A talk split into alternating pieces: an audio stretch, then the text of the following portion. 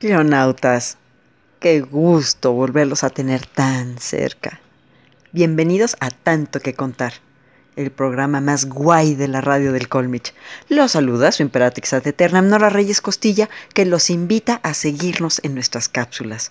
Pídanlas para llevar, solicítenlas y ayúdenos a crecer como comunidad dando me gusta en www.radiodelcolmich.com. Cangrejos al combate, cangrejos al compás, un paso para adelante, doscientos para atrás. Casacas y sotanas dominan donde quiera, los sabios de Montera felices nos harán. Sus isas, viva la libertad, quieres inquisición.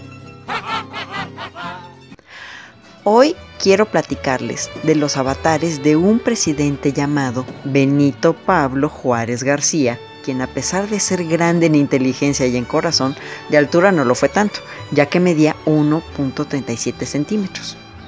Era indígena zapoteco de pura cepa, pero nunca, nunca utilizó su origen para abanderar ninguna causa ni para tener un trato especial. De hecho, su postura y gran aporte fue que no importaba la calidad de nacimiento, el estatus social o el color de la piel. Ante la ley, todos somos ciudadanos. Hizo todo tipo de trabajos, pues cuando fue desterrado a Cuba por Antonio López de Santa Ana en 1853, para subsistir se dedicó a hacer puros. Pero basta de lloros, mi bien baste. Esta cápsula se llama Mujer y Patria. Su sombra parecía surgida de las entrañas del más allá. Pero más que ser un alma en pena, Benito Juárez cargaba una pena en el alma. Aunque su rostro se mostraba impasible, su corazón estaba roto. Extrañaba a su amada Margarita, fallecida el 2 de enero de 1871 en su casa ubicada en San Cosme. Sí, ya sé que es muy feo, pero también es muy bueno, solía decir Margarita Maza cuando le preguntaban, ¿pero qué le viste a Benito, mujer? Se casaron el 31 de julio de 1843 en el templo de San Felipe Neri de Oaxaca. Por entonces, Juárez alcanzaba los 37 años de edad y Margarita apenas 17. Para Benito, Margarita no fue de ningún modo su primer amor. Anteriormente había compartido algunos momentos de su vida con Juana Rosa Chagoya, con quien tuvo dos hijos, Tereso y Susana. Ambos niños fueron reconocidos por Juárez e incluso Susana fue aceptada como media hermana de los hijos de Margarita. A la joven le habían llamado la atención la seriedad y la tenacidad de Benito, su férrea voluntad. No era un secreto que el joven Juárez había servido de mozo en la casa de don Antonio Maza, años antes de convertirse en su yerno. Al contraer nupcias, era juez de primera instancia del ramo civil de Oaxaca y un año después fue nombrado secretario del despacho del gobierno local. Tuvieron 12 hijos, de los cuales vivieron siete que estuvieron al cuidado completo de Margarita. Conforme la carrera política de Juárez fue en ascenso, adquirió conciencia de su papel junto a él. Su tarea fue procurar sosiego en la intimidad familiar era una mujer que estaba hecha para acompañar al hombre del poder. Discreta, reservada, reflexiva. Procuraba no molestar con los detalles de la vida cotidiana al hombre que le tocó la misión de pastorear a la nación mexicana en los momentos más difíciles del siglo XIX. Entre 1863 y 1867, Juárez anduvo de la seca a la meca en un carruaje negro, llevando el gobierno republicano hasta los confines de la patria para salvaguardarlo durante la intervención francesa y el imperio de Maximiliano. A Margarita le tocó probar los sinsabores del destierro, obligada por las circunstancias. Entre angustias y pesares, se hizo cargo de su familia, muchas veces sin tener noticias de lo que acontecía con su marido en México. La muerte la acompañó y durante el exilio padeció el fallecimiento de sus dos hijos más pequeños, José y Antonio. No tuvo el dinero necesario para devolverles la salud. Margarita sintió que le había fallado a Juárez y le escribió, Si Dios no remedia nuestra suerte, yo no resisto esta vida de amargura que tengo sin un momento de tranquilidad. Todos son remordimientos. Yo tengo la culpa de la muerte de nuestros hijos. Yo no quisiera presentarme delante de ti sin ellos, porque me debes aborrecer y con razón. Pero es tanto lo que sufro que soy digna de lástima. La respuesta de Juárez fue enérgica. Déjate de tonterías y no estés calentándote la cabeza con falsas suposiciones. Diviértete y procura distraerte. El país parecía desmoronarse frente al avance de los franceses.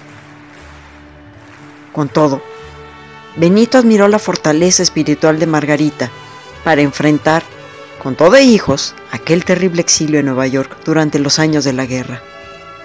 Fue Margarita una mujer comprensiva, de la que solo recibió apoyo, incluso con el moño de la corbata cuando se desesperaba. Ay, hijo, pero qué inútil eres, le decía Juárez al tiempo que sus manos colocaban la corbata en su lugar. No fue un amor de arrebatos, sino de lealtades. Con todo y que Juárez tuvo un hijo en Chihuahua, y don Benito siempre lo reconoció. Luego de un exilio de casi tres años, se volvieron a reunir en México, en julio de 1867.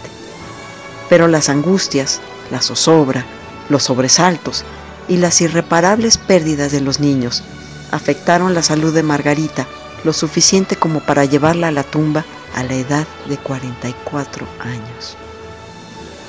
Juárez sufrió en silencio la muerte de Margarita y la lloró en soledad.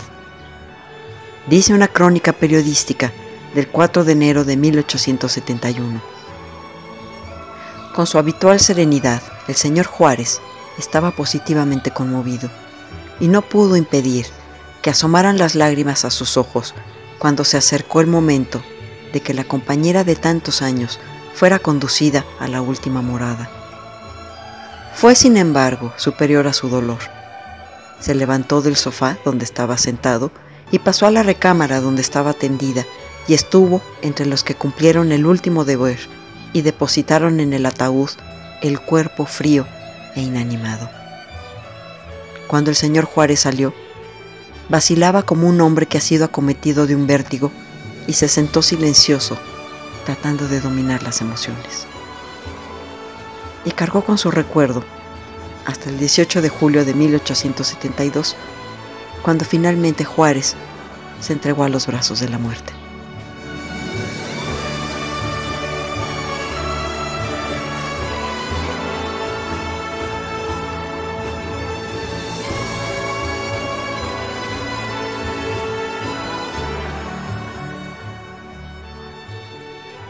Todas las personas tenemos claroscuros.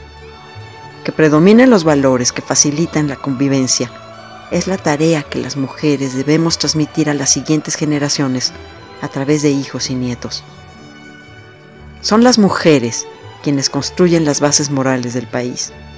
No siempre están frente a los reflectores ni en escenarios, pero están presentes. Y son ellas quienes procuran, acompañan y apoyan a los hombres que están en el candelero. Estamos para apoyarnos entre hombres y mujeres, hacer equipo, cuidarnos y acompañarnos. Que no se nos olvide.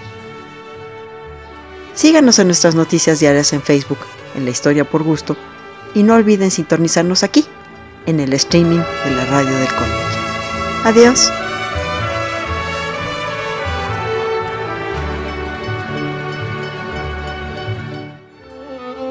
Cada hombre es una humanidad una historia universal. Y como la historia es maestra de vida, queremos que conozcas y saborees la historia por medio de refranes, datos curiosos, biografías, chimentitos, palabras raras y todo aquello que nos forma como personas. Tanto que contar es un espacio campechano y digerible en el que Nora Reyes Costilla los deleitará en breves cápsulas con su bella y argentina voz. Escúchame a través de la radio del Colmich, www.radiodelcolmich.com. Se van a enamorar.